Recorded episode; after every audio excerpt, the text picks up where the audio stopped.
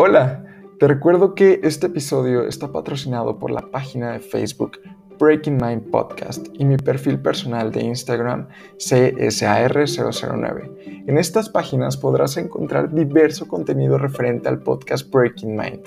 Recuerda, para poderme ayudar a saber si este contenido te gusta, recuerda compartirlo y seguir el podcast en las diferentes plataformas en las que se encuentra, tales como Spotify, Apple Podcasts, YouTube, Facebook.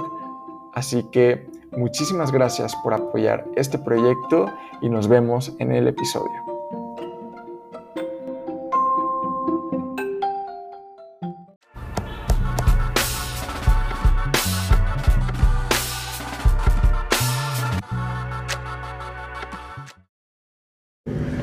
Hola, sean bienvenidos una vez más a su podcast Breaking Mind. En esta ocasión nos encontramos con un nuevo invitado.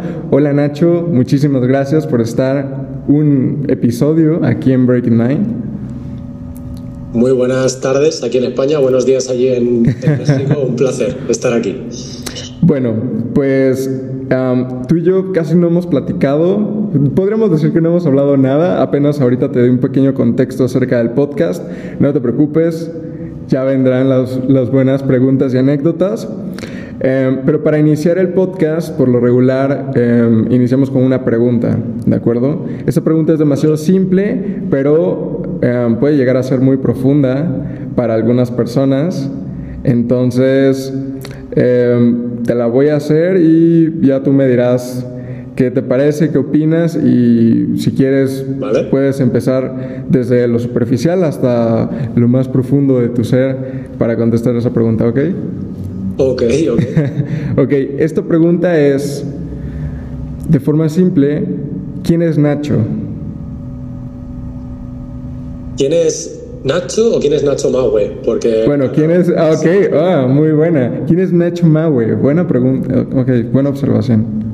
Buen aditamento. Bueno, pues eh, eh, Nacho Maue realmente es Nacho, pero con un nombre artístico al lado, o sea que realmente somos la misma persona. Pero sí, eh, digamos que se podría decir que Nacho Maue es un, es un chico de 33 años que reside en Valencia, en España, y que es un auténtico apasionado del arte urbano y de la cultura hip hop. Eh, así que ese sería a grandes rasgos el gran resumen. Y es una persona que, gracias a Dios, puede trabajar de lo que ama y lo disfruta todos los días de su vida. Ok, perfecto. Pues mira, Nacho, voy a dar un pequeño contexto acerca de cómo llegué con tu trabajo. La verdad es que todo fue gracias al algoritmo de Instagram, supongo. yo soy muy fan del arte, pero también de este tipo de arte urbano, ver cómo es que se puede congeniar eh, entre todo ese caos que puede existir en una ciudad con algo tan Mm, perfeccionista como el arte de cierta forma, es encontrar, ah, supongo, dentro del caos la perfección. No, no, lo sé, creo que ahora mismo se me viene a la mente muchas analogías acerca del bien y el mal, del orden y el caos, no puede existir el uno sin el otro. Y creo que en las calles se puede apreciar esto y dice mucho del entorno también. ¿Cómo fue que iniciaste con todo este arte? ¿Cómo fue que em, te, te, empezaste a inspirar em, a través del hip hop, como tú comentas? ¿Cómo fue todo este recorrido? Pues Supongo que mi primer contacto fue ya desde pequeño con el, con el dibujo. Eh, yo siempre lo digo, mi, tengo un primo que se llama Oscar, un primo mayor, que él tenía unos cuadernos donde dibujaba eh, muñecos y ponía su nombre. Además, Oscar, el nombre Oscar aquí en España es con C, pero él ponía Oscar con K y a mí me parecía una cosa súper eh, atrevida y súper rebelde, ¿no? Poner Oscar con K. Y me llamaba mucho la atención y yo a partir de ver eso me encantaban sus cuadernos y empezaba yo a, poner Nacho en, cuadernos, en, me iba a comer a un restaurante y en el mantel estaba, mi madre me dejaba un bolígrafo y yo pintaba y, en el mantel. Entonces, supongo que el primer contacto viene a través del dibujo, pero yo no conocía la, la cultura hip hop, yo no la conocía en aquel entonces, hasta que una vez, cuando ya tengo 12 años, mm, me fui a un campamento de verano y allí conocí a uno, bueno, conocí no, yo me fui con uno de mis mejores amigos de la época que ya empezaba a escuchar algo de música rap también y le gustaba el, el graffiti. Y allí conocimos a otro chico que también vestía súper super ancho, súper rapero. Yo, yo hasta entonces vestía totalmente estándar, ¿no? Y, y, claro, empezaron a enseñarme canciones y la primera canción que yo escucho de rap es eh, Vicios y Virtudes de Violadores del Verso, y, que es una canción de 2001. Entonces, claro, yo escuché eso y fue como, ¡guau! Y a partir de ahí vi la relación que enseguida tenía el rap con la cultura urbana, también con el graffiti y demás, todo ya empezó a estar unido y empecé a conocer ya la cultura en general. Y a partir de ahí me enamoré. Yo seguí con el graffiti al máximo, todo lo que podía, porque me encantaba. También luego, años después, empecé a rapear y sacaba mis, mis canciones rapeando y demás. Y desde entonces me enamoré hasta hoy, no, no hay más explicación. Ok, perfecto. ¿Y todo esto cómo fue que ¿Cómo es que tuvo el impacto en tu vida? Comentas acerca de la vestimenta, o sea, vestía supongo como cualquier persona estándar, entre comillas, sí. y después, o sea, ¿qué, ¿qué, implicaciones tuvo el hecho de llegar con tu familia y decirle, oye, ¿sabes qué? Quiero tal vez empezar a vestir un poco más holgado, los jeans, eh, tenis, empezar a salir un poco más. ¿Cómo fue esta experiencia desde el punto de vista personal con tu familia? Pues ya te digo, fue una, fue una transición larga porque, bueno, supongo que cuando eres como era un adolescente, yo tenía, pues eso, tenía 13, 14 años, empezaba mi adolescencia y yo seguía siendo el mismo chico de antes de irse al campamento, o sea, mi, mi, carácter tampoco cambió, ni de repente salí mucho más a la calle, ni nada, yo seguía siendo un chico muy bueno, que le gustaba estar en su casa jugando con los muñecos y ya está, y jugando a la consola, sí. pero pero mezcla, yo empecé a mezclar mis aficiones que yo tenía de siempre, las empecé a mezclar poco a poco con que escuchaba música rap, me encantaba ver los primeros videoclips cuando YouTube casi casi no existía, ¿no? Yo veías los videoclips en la web de MySpace o cosas así. Exacto. Y claro, empecé a tener contacto con eso, con el graffiti, entonces poco a poco, claro, eh, salió un, me acuerdo que salió también un, un videojuego para la PlayStation 2, que lo tengo aquí, Perfecto, eh, gran consola. Que es el Getting Up, que okay. es un juego en el que este chico, Train, pintaba graffiti. Ok. Entonces, claro, este juego revolucionó el mundo y mi mundo. Y claro, el graffiti me gustó el doble y... Bueno, esto se me va a caer, así que nada. Entonces, pues todo fue poco a poco. De repente empezó a interesarme la ropa ancha, valía un poco más dinero, entonces mmm, mi madre igual se gastaba más dinero para comprarme esa ropa. Eh, en fin, fue todo muy poco a poco, pero lo mejor de todo es que eso a mí, digamos, como he dicho antes, me cautivó, pero tampoco a mí no me cambió mi personalidad. Yo seguía siendo el mismo chico de siempre, un chico tranquilo. A día de hoy lo sigo siendo y no tengo ese esa unión con la cultura hip hop más de la calle y la rebeldía. No, yo sigo siendo el de siempre, pero, pero practico esa cultura, sí. Oye, qué, qué, interesante. Bueno, ahora que comentas acerca igual de fechas 2001, este, todo este rollo acerca del hip hop, rap, trap, um, yo hice igual un flashback acerca de esas fechas y recuerdo que fue, supongo, al menos desde aquí en México, eh, cuando España empezó a tomar como todo este, este rollo de empezar a, a sacar artistas de hip hop. Eh, recuerdo que yo cuando era niño era muy fanático de Dragon Ball y había el, el rap de Dragon Ball o algo así. Sí, este, y fue, ajá, de Porta y era una locura, o sea, es, y sí. yo decía, ok, y, o sea, alguien llegaba en, yo creo que iba en primera, en, en primer grado de primaria y, o sea, tenía como 8, 10 años y entonces llegaban mis compañeros y me decían, oye, este, ¿has escuchado a Porta? Y yo así, ¿de quién es Porta? Y entonces escuchaba a un español rapear y para mí era muy raro porque sí podía escuchar a, no sé, raperos... Eh, cantar en inglés, rapear en inglés, hip hop en inglés, y de repente vienen y me empiezan a enseñar a raperos españoles y digo, wow, qué, qué diferente, qué interesante, y aparte de temas pues muy, muy afines a, por ejemplo, mi edad, que era Dragon Ball, y tú nunca te imaginaras que iba a salir un rap de Dragon Ball. Entonces, después empiezan a llegar olas de más em, raperos españoles y hasta la fecha es algo que creció demasiado en la industria de la música y ahora ya es muy común, incluso tal vez le podría dar más originalidad ahora mismo a los españoles que a cualquier otro rap en inglés. Claro, pero yo creo que la principal revolución, aparte de porque al final copiamos muchas modas que vienen de Estados Unidos y al final es una cosa habitual, pero una de las cosas que más pudo cautivar al principio es, por lo que tú has dicho del rap de Dragon Ball, por ejemplo, ¿no? que de repente estaban rapeando de cosas que tú entendías mucho más y que te identificaban más con ellas. Hasta ahora el rap, hasta el momento, el rap que venía de Estados Unidos te hablaba de bandas callejeras, de disparos, de dinero, de mansiones y eso aunque te pudiera gustar a nivel sonoro cómo sonaba y cómo pero no, tú no te sentías identificado salvo que fueras de ese mismo rollo no y normalmente somos gente que no vamos disparando por la calle.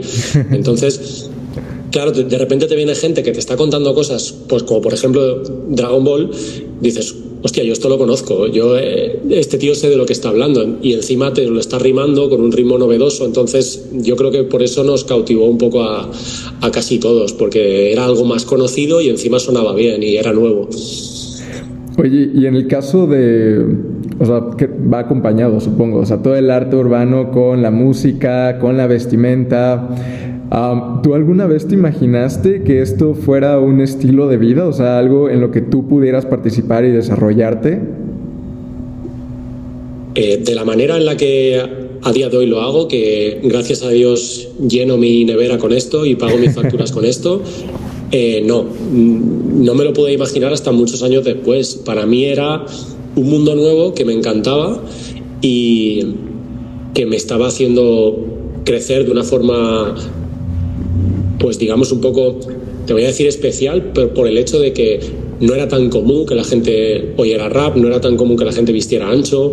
Em, la gente igual a, la edad que yo tenía 16, 17 años, pues la gente se iba más a discotecas y demás y a mí pues me gustaba igual más quedarme en mi casa, ponerme los cascos como ahora y estar escuchando canciones o ver videoclips o entonces que pudiera llegar a ser una cultura un, estilo de vida, como tú dices, tal y como lo es hoy, que, prácticamente todos los chavales jóvenes escuchan rap y el rap se ha convertido en la música número uno y el arte urbano también está súper en auge y demás.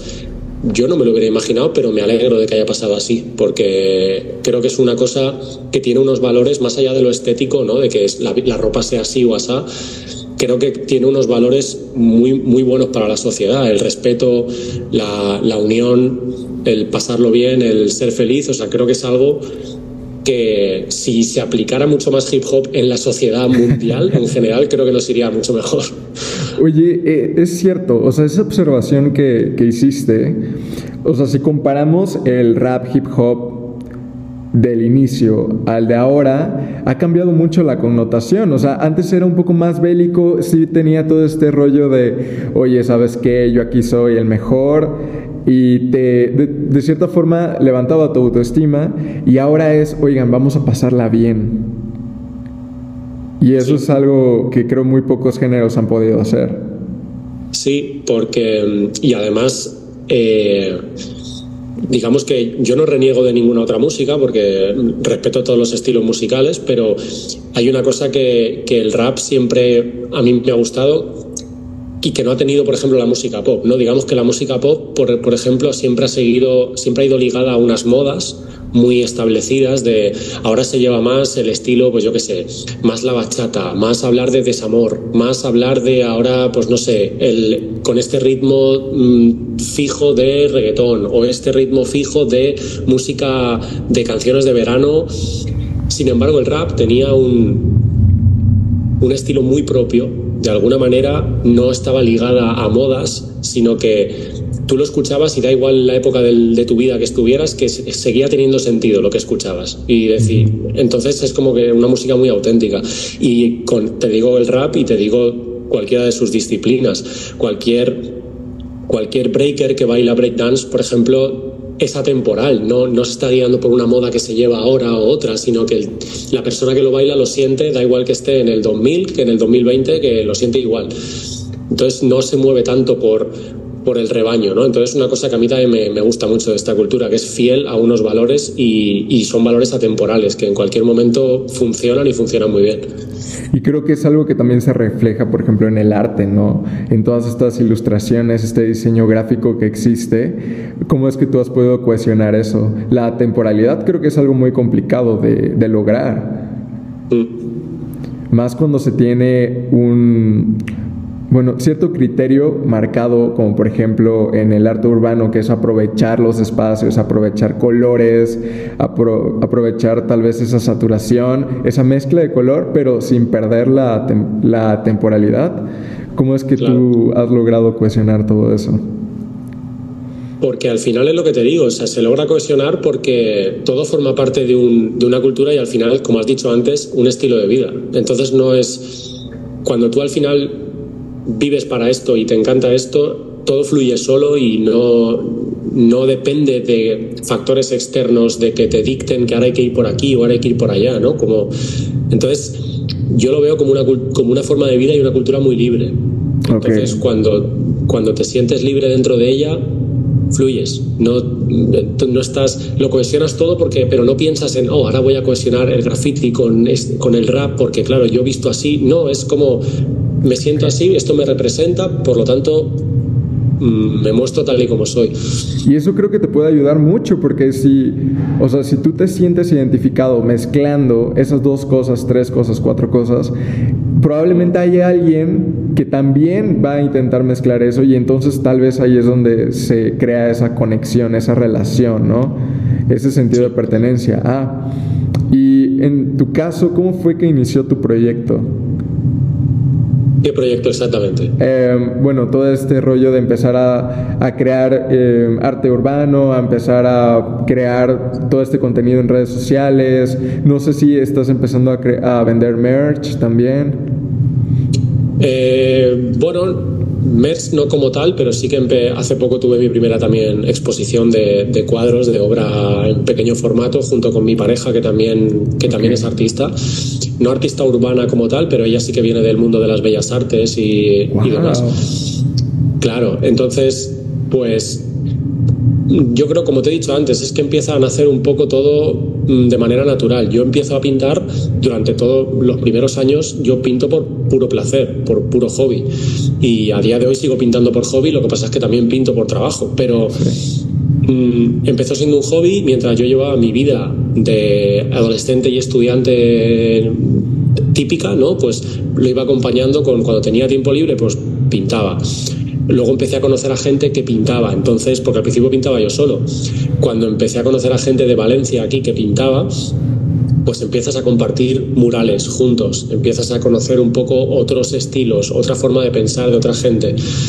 Y eh, conoces a más y más y más, te va gustando cada vez más, entonces a base de pintar, tanto en tu casa como en la calle, como demás, pues empiezas con muchos años y con mucha paciencia y con mucho tiempo, pero empiezas a pensar, ¿Y por qué no hacer de esto mi estilo de vida, mi estilo de ganarme la vida, mejor dicho, ¿no?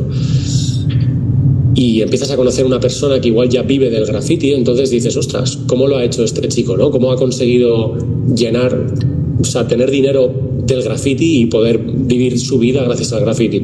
Pues empiezas a investigar, empiezas a preguntar, te haces amigo de este, del otro, y cuando te quieres dar cuenta, porque básicamente es así, cuando te quieres dar cuenta, de repente te, te llama alguien para un encargo oye, ¿me podrías pintar aquí en mi casa o en mi negocio, me pintas esta pared? Y te doy dinero a cambio. Y dices, hombre, vale. Y así empieza, poco a poco, poco a poco, poco a poco, hasta que si eres, como te digo, si te apasiona lo que haces, si eres fiel a lo que haces y, y quieres evolucionar y tienes ganas de evolucionar y de crear, al final creces solo, creces de una forma natural y esto se convierte en tu, en tu trabajo. Sabes, bueno, desde que inicié esta temporada del podcast he estado platicando con muchas personas, no solamente de la industria de, por ejemplo, en este caso el arte urbano, música, cine, y todos, o sea, lo que tienen en común es que todos son o han iniciado de forma independiente o todos están haciendo proyectos de forma independiente. Y creo que una pregunta común para las personas que no están dentro de ese tipo de trabajo y buscan el empleo de 9 a 5 todos los días, la pregunta es, hasta donde me he dado cuenta, cómo es que empiezan. O sea, cómo es que de un día a otro te levantas y dices, voy a empezar a vender lo que sé hacer, porque aunque suena sencillo, para muchas personas es algo inexplicable. Pero creo que también tiene mucho que ver las personas que te rodean siempre he pensado que el, o sea, tú puedes influenciar el ambiente, pero el ambiente te condiciona en mayor parte a ti. Entonces, mm. encontrar un círculo de personas que ya tengan cierta experiencia y que te puedan compartir ideas o procesos de trabajo es algo muy, muy valioso.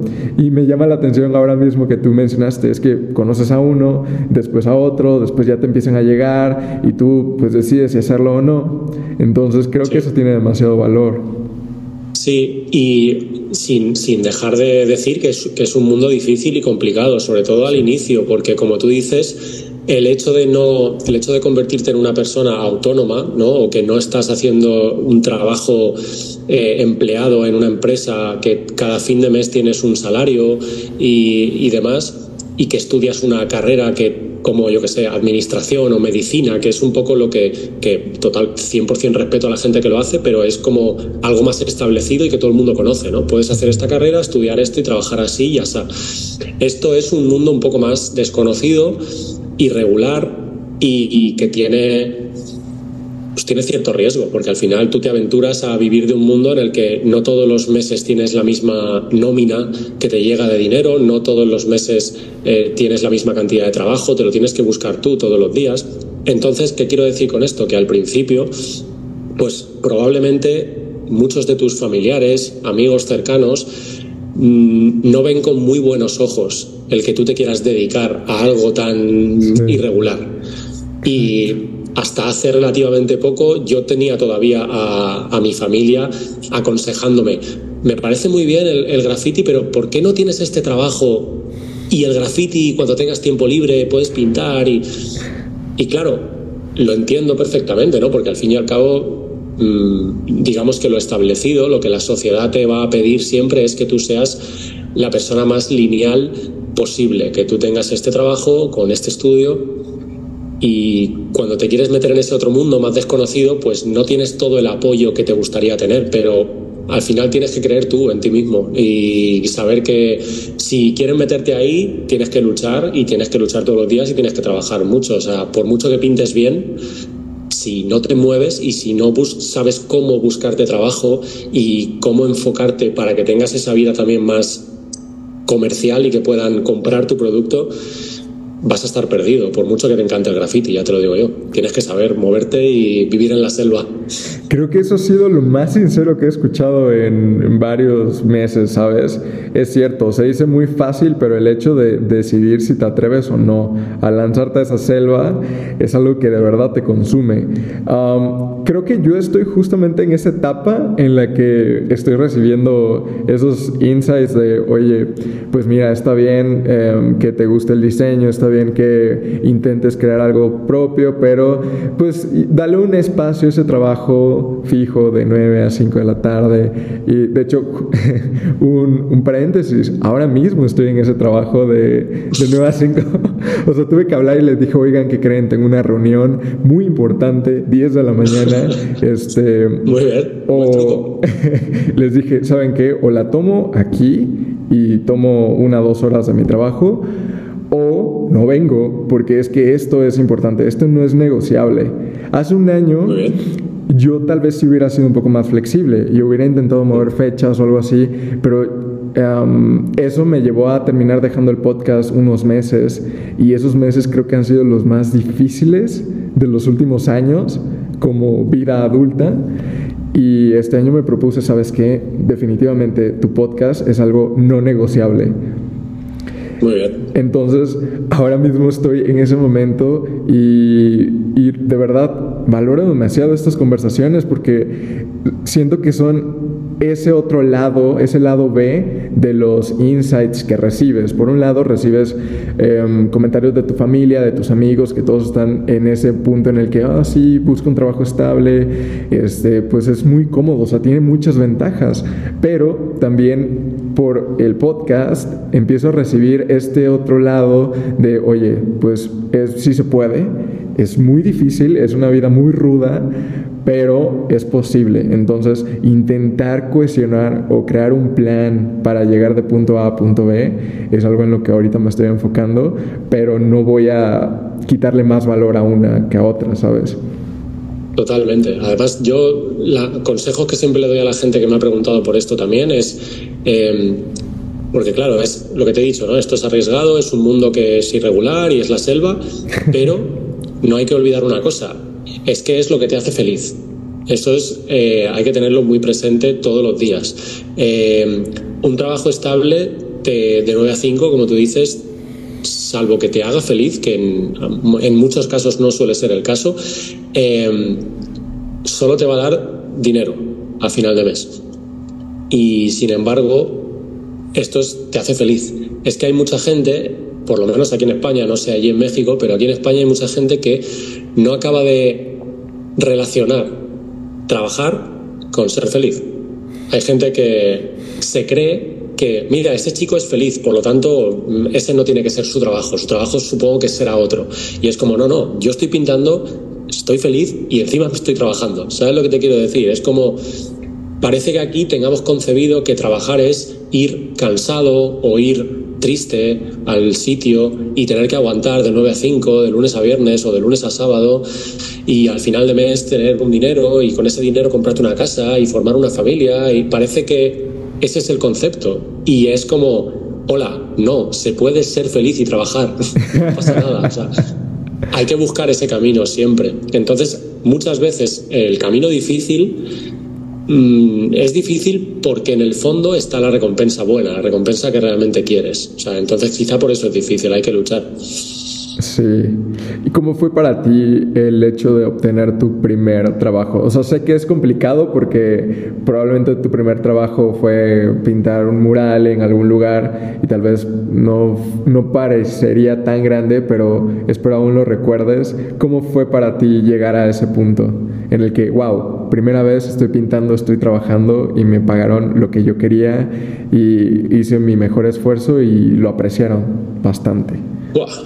Pues, hombre, que me pagaran lo que yo quería, no sé ni siquiera, Eso es cuestionable. Sé si ha llegado ese momento. No sé ni siquiera si ha llegado ese momento, pero, pero sí recuerdo esas primeras veces de que encima, fíjate lo que te voy a decir, yo llevo, este año he hecho 18 años pintando ya, ¿vale? Y viviendo de esto 100%, y quizá llevo 3 o, o 4 o así, pero durante muchos años combiné tener de vez en cuando algún trabajo que me pagaban algo de dinero con otros trabajos o lo que sea, ¿no? Pero yo recuerdo que esa sensación la sigo teniendo a día de hoy, que es de repente es como que tú estás pintando, a ti te encanta lo que estás haciendo y de repente es como que pones los pies en la tierra, te das cuenta de dónde estás y dices, ah, espérate, es que estoy haciendo lo que me gusta, o sea, estoy pintando, pero es que encima voy a recibir dinero por esto.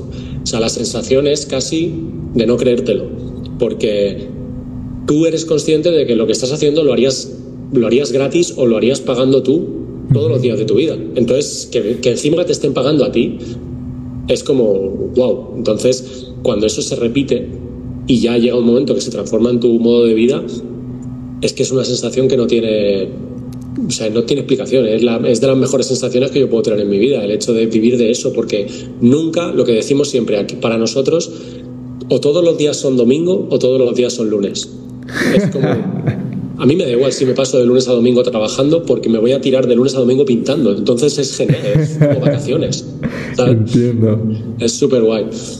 Perfecto. Oye, y em, bueno, creo que ya quedó claro que estamos en dos lugares muy alejados, España, México.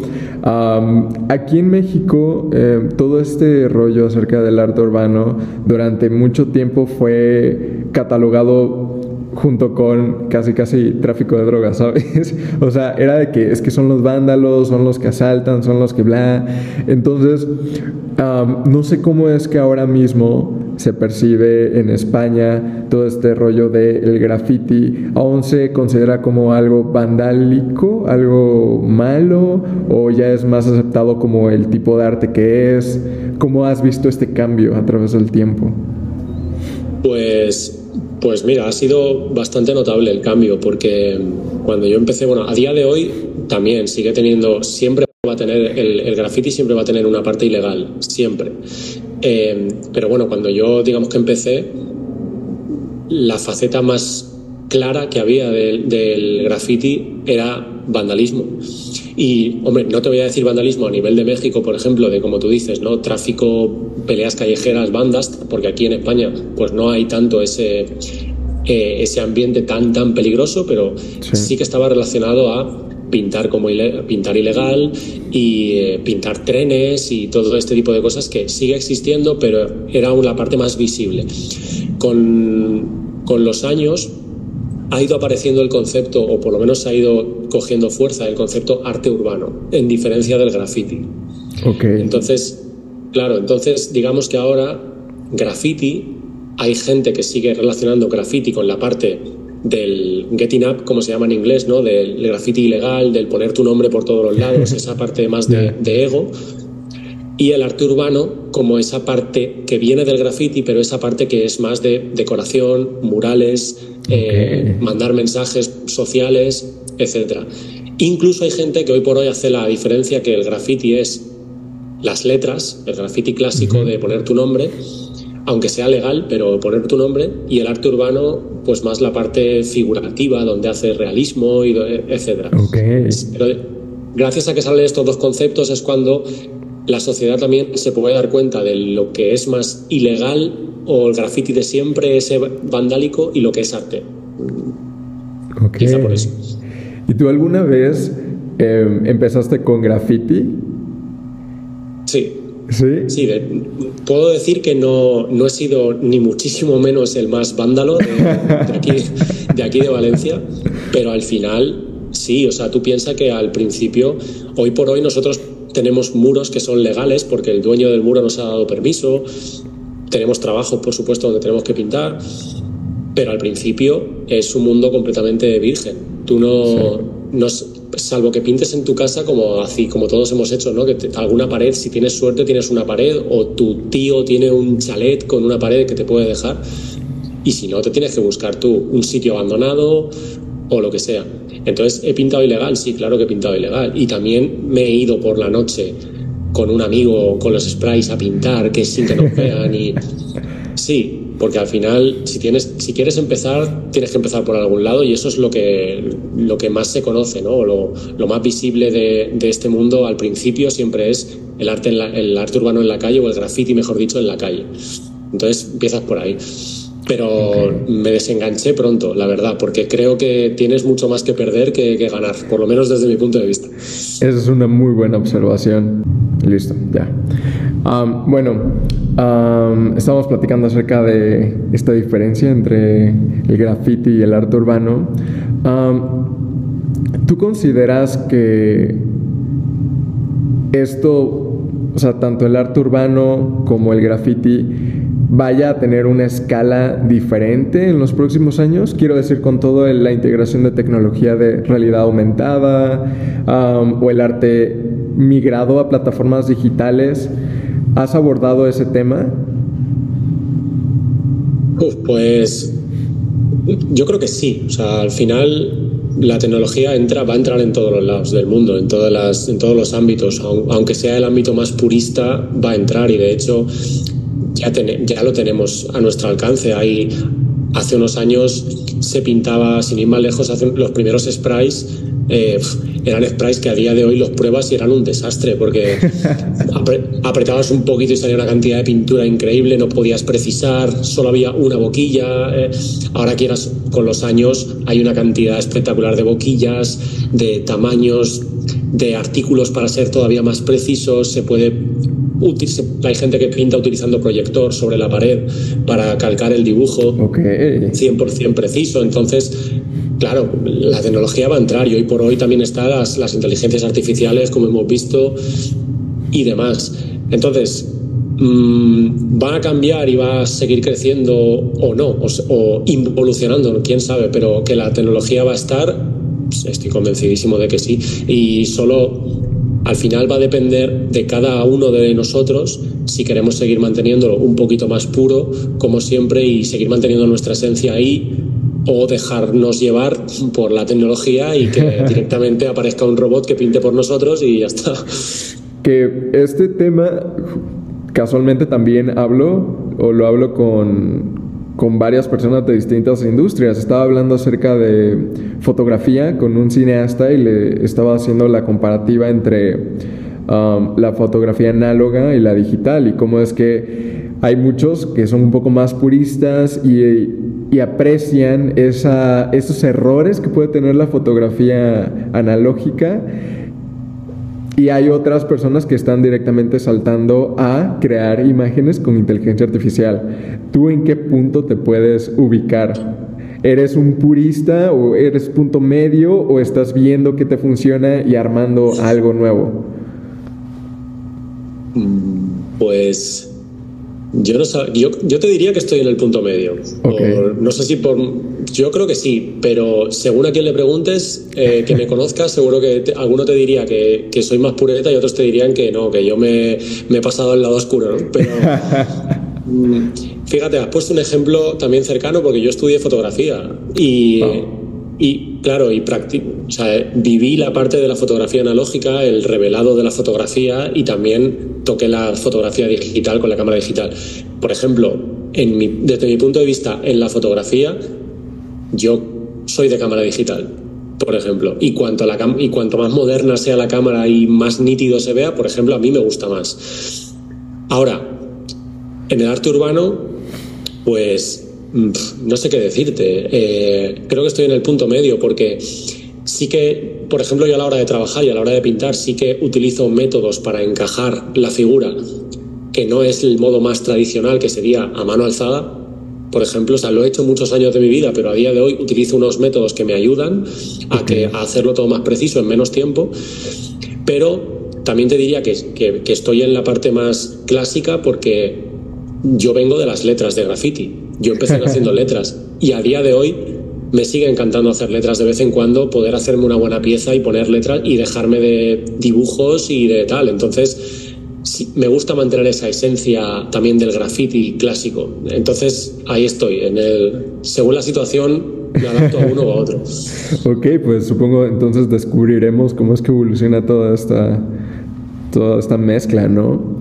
Oye, ahora mismo que estabas comentando acerca del graffiti y de la letra, ¿qué crees que sea esa relación o ese sentimiento que radica en, en los artistas?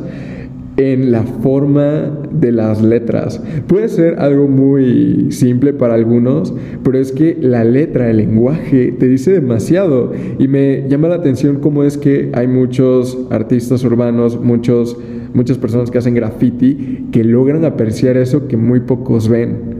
O sea, para algunos el lenguaje es simplemente una herramienta. Muchas personas piensan que nosotros hablamos el lenguaje, pero en realidad el lenguaje nos habla a nosotros, ¿sabes?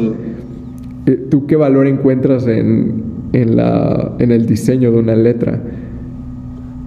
Pues lo primero que valoro es la cantidad bestial de estilos diferentes. Es una cosa que a mí me, me fascina y que además eh, tengo mucha envidia sana por la gente que tiene eh, mucha habilidad con las letras. Sin ir más lejos, esta camiseta que es de nuestra asociación de Let's Grow, que es de Asociación de Hip Hop, la firma, la ha hecho un compañero mío de, de, mi grupo, que es de Madrid, que se llama Asem. Y este tío tiene un dominio de las letras que son increíbles. O sea, tú lo ves firmar y da gusto verlo. Entonces, claro, ¿Cómo lo valoro? Pues lo valoro muy positivamente y sí, y estoy muy de acuerdo contigo en que creo que sí que creo que puedes llegar a encontrar algunos datos de la personalidad del artista solo con ver su letra también, ¿no? Si una persona que usa el, wild style, por ejemplo, la letra más salvaje, que no se lee tanto, con muchas flechas, con pues probablemente, no, no siempre, pero probablemente va a ser una persona, pues, un poquito con, cierta, con cierto carácter rebelde, eh, bohemio, ¿no? Por así decirlo, y sin embargo, una persona que utilice una letra más redondita, más enfocada al, casi al cómic o demás, pues probablemente no va a tener esa parte, probablemente no va a tener esa parte tan rebelde y va a ser una persona igual más sociable, amigable, simpática, de primeras. Puede ser, no siempre se da el caso. Igual, igual te encuentras al tío más punky del mundo y luego te hacen letras redonditas súper guay, ¿no? Pero, pero es súper admirable la cantidad increíble de variedad de estilos que hay de letras. Oye, y también creo que hay una palabra que se ha repetido a lo largo de toda esta conversación y es rebeldía. ¿Cómo es que la rebeldía puede jugar un papel fundamental para la creación de muchas cosas, pero para también la preservación de esta misma. Por ejemplo, el arte urbano, juntar el caos de la ciudad con algo tan estructurado, entre comillas, como el arte. ¿Cómo, ¿Cómo crees que puede coexistir todo esto? Es algo que se ve seguido, o sea, no podemos hablar de caos sin em, orden, pero ¿cómo es que tú lo has llevado, lo has percibido en, en la industria en donde tú estás? Pues yo creo que precisamente es por lo que acabas de decir, por un tema de compensación. O sea, por un tema de compensar. Si, si todos fuéramos hacia el lado más ordenado y establecido de la sociedad, acabaríamos siendo robots. Y si todos fuéramos al lado rebelde, eh, el mundo sería un caos y una anarquía gigante y tampoco puede ser, tiene que haber algo de orden.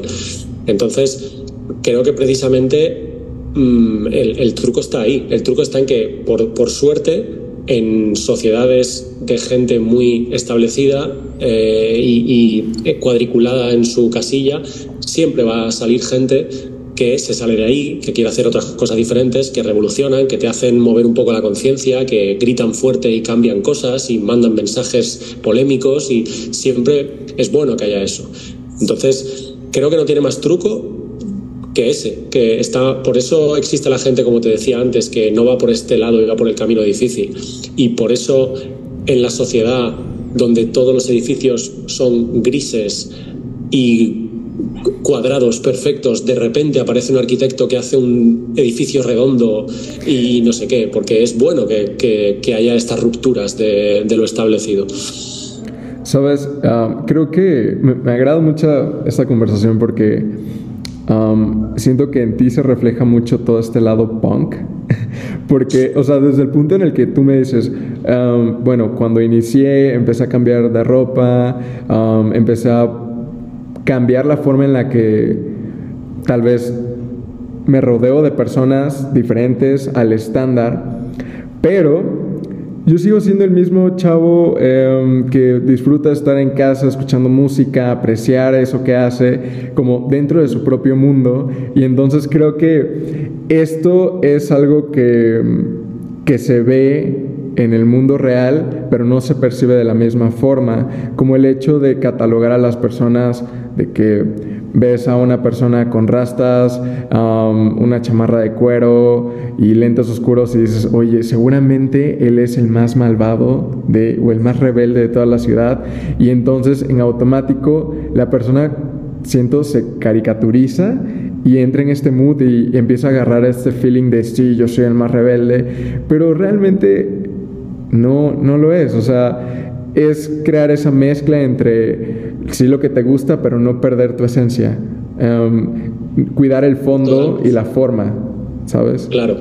Eso es para mí la, la, diferencia clave entre quien siente verdaderamente la, la cultura que lleva, o sea, que, que predomina o que, o que dice, o la persona que, que lo hace un poco por moda o lo hace por porque quizá tiene inseguridades dentro de sí mismo y quiere ser un personaje, pues quiere ser el rapero o quiere ser el, el grafitero ilegal.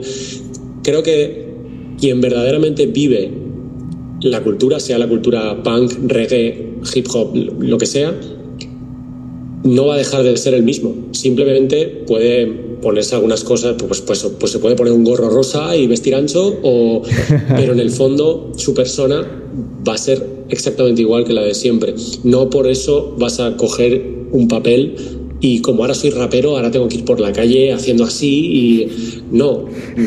Simplemente te gusta esa música y la practicas y escuchas el mensaje real que tiene esa música o escuchas el mensaje real que tiene el hip hop y lo aplicas, no el mensaje superficial. Entonces, y luego también tenemos que recordar, que recordar que estamos en un mundo donde todavía hay miles y millones de prejuicios.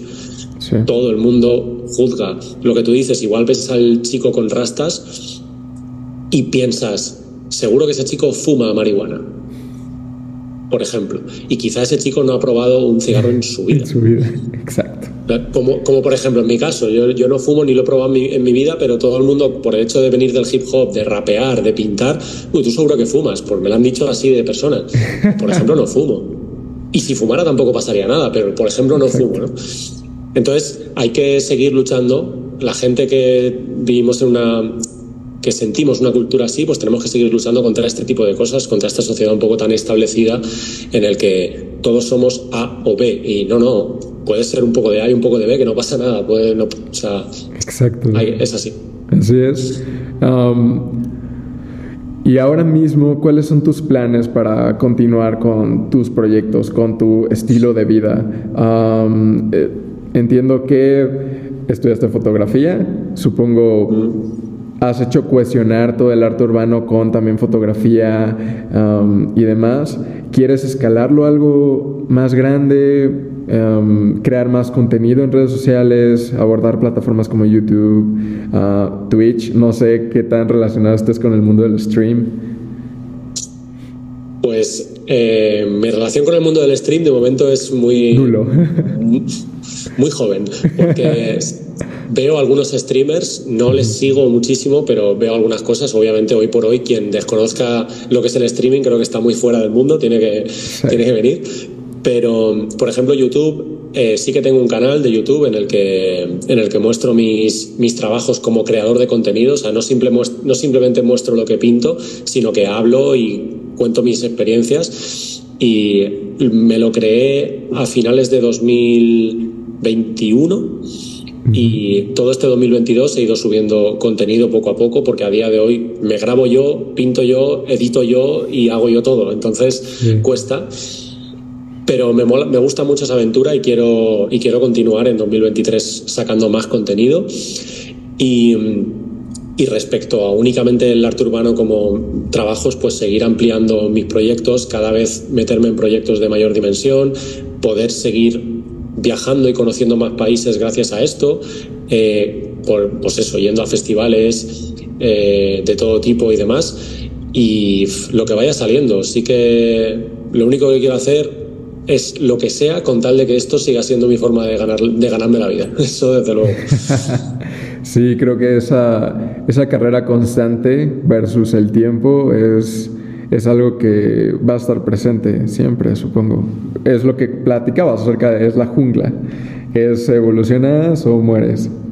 Claro, esto, lo que yo digo con un amigo íntimo de siempre es que es como estamos todo el rato asfaltando nuestro propio camino constantemente. Entonces, tenemos que estar continuamente asfaltando para que cuando mires atrás todo esté ya asfaltado y lo que, cuando mires hacia adelante aún te quede por asfaltar. Entonces, eh, de eso se trata, ¿no? De que si todos los días asfaltas un poquito el camino y lo alisas y lo dejas guay, estás en el buen camino. Si paras y intentas seguir hacia adelante sin alisarlo, te vas a empezar a tropezar y a caer y no, no, no, no. Esto tiene que ser poco a poco y paso a paso. ¿Y tú nunca te has encontrado en ese punto en el que has soltado eso que te gusta? Pues mira, sí. Eh, ¿Te refieres a si he dejado, por ejemplo, este mundo un poco más de lado? Ajá, de que el graffiti o el, el arte urbano y toda esta onda de que un día digas, ¿sabes qué? Eh, tal vez no, me, no estoy pasando por el mejor momento, lo haces a un lado. ¿Cómo ha sido esa experiencia para ti si es que, la, si es que la has tenido? Sí, y además no hace mucho. Eh, la última vez que recuerdo hacer algo así, eh, a ver, hay que empezar diciendo que yo jamás he apartado todo esto al 100% porque sería imposible. Dejaría de ser yo, desaparecería, pantalla en negro y ya está.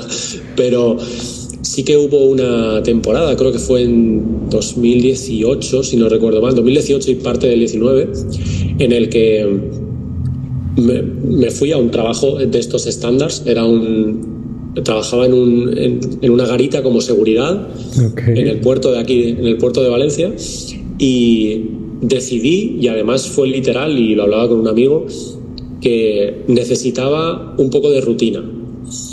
Yo en aquel entonces no tenía tanto volumen de trabajo como artista urbano y no era fácil encontrarlo y demás, entonces no podía sostenerme con el arte urbano y necesitaba no solo dinero, sino aclarar un poco mis, mis ideas. Entonces mm, decidí pintar un poco menos por el hecho de coger una rutina en el que todos los días tuviera un horario y, eso creo que me iba a ayudar a ordenarme un poco mentalmente y volver a replantearme qué es lo que quiero en, mi vida. Y estuve pues desde verano de 2018 a abril, creo, así, de 2019, donde dije, no, no, no, ¿qué hago yo aquí?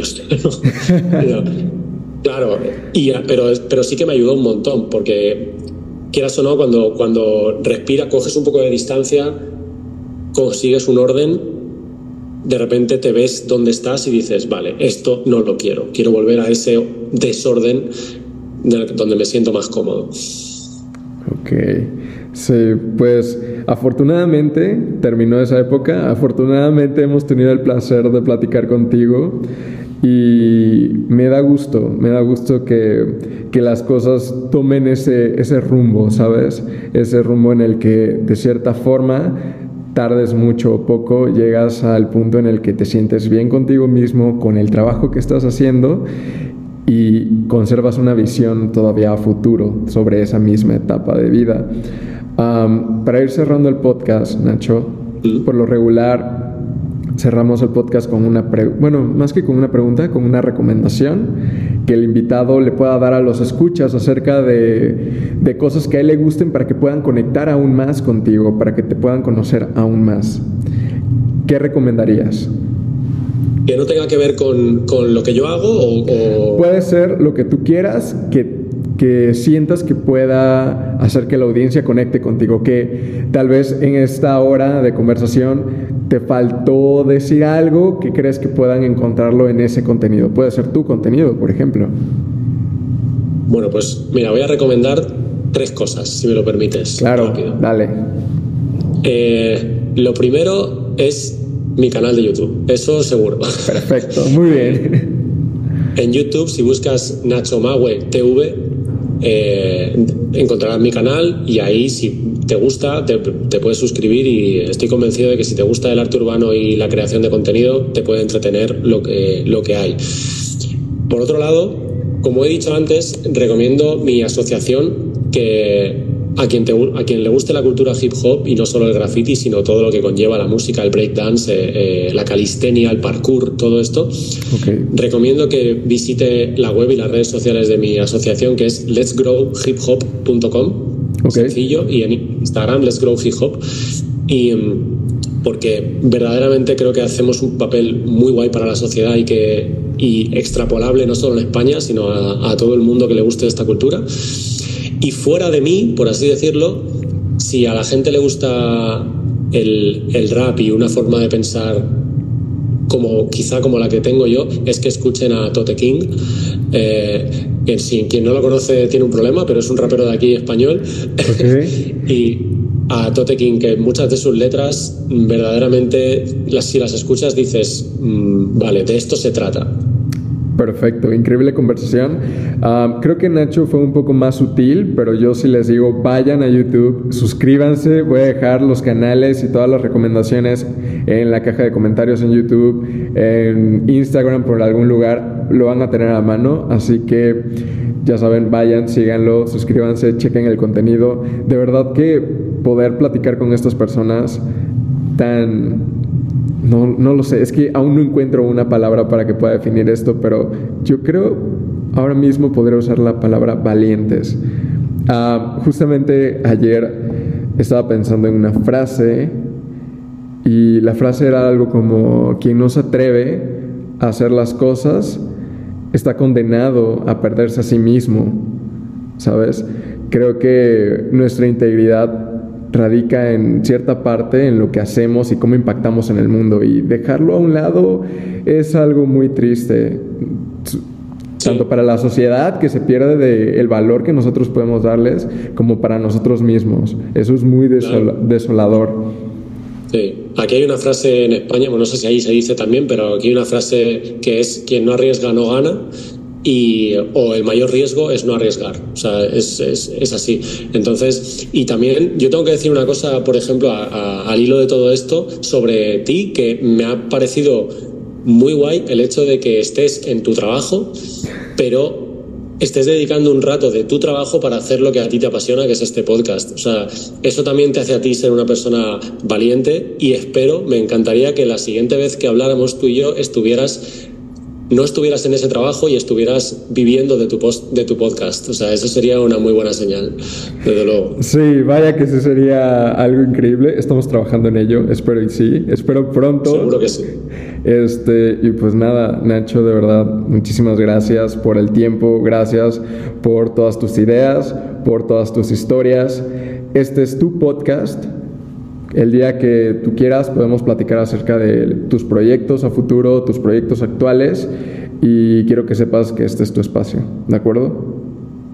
Muchísimas gracias a ti por, por, esta conversación que ha sido muy agradable y ánimo, muchísimo ánimo con lo que haces. Estoy convencido de que si le, lo haces con pasión, que lo haces con pasión y lo sé, ya, llegarás lejos con esto. Perfecto, pues no sé si para terminar te gustaría compartirnos tus redes sociales. Vale, pues eh, en Instagram es eh, Mawearte, M-A-W-E Arte, todo junto, Mawearte. Okay. Y en YouTube, en YouTube ya lo he dicho, es Nacho Mawe TV. Y en TikTok, Nacho Mawe también. Perfecto, pues ahí está. Vayan, busquen a Nacho en sus redes sociales.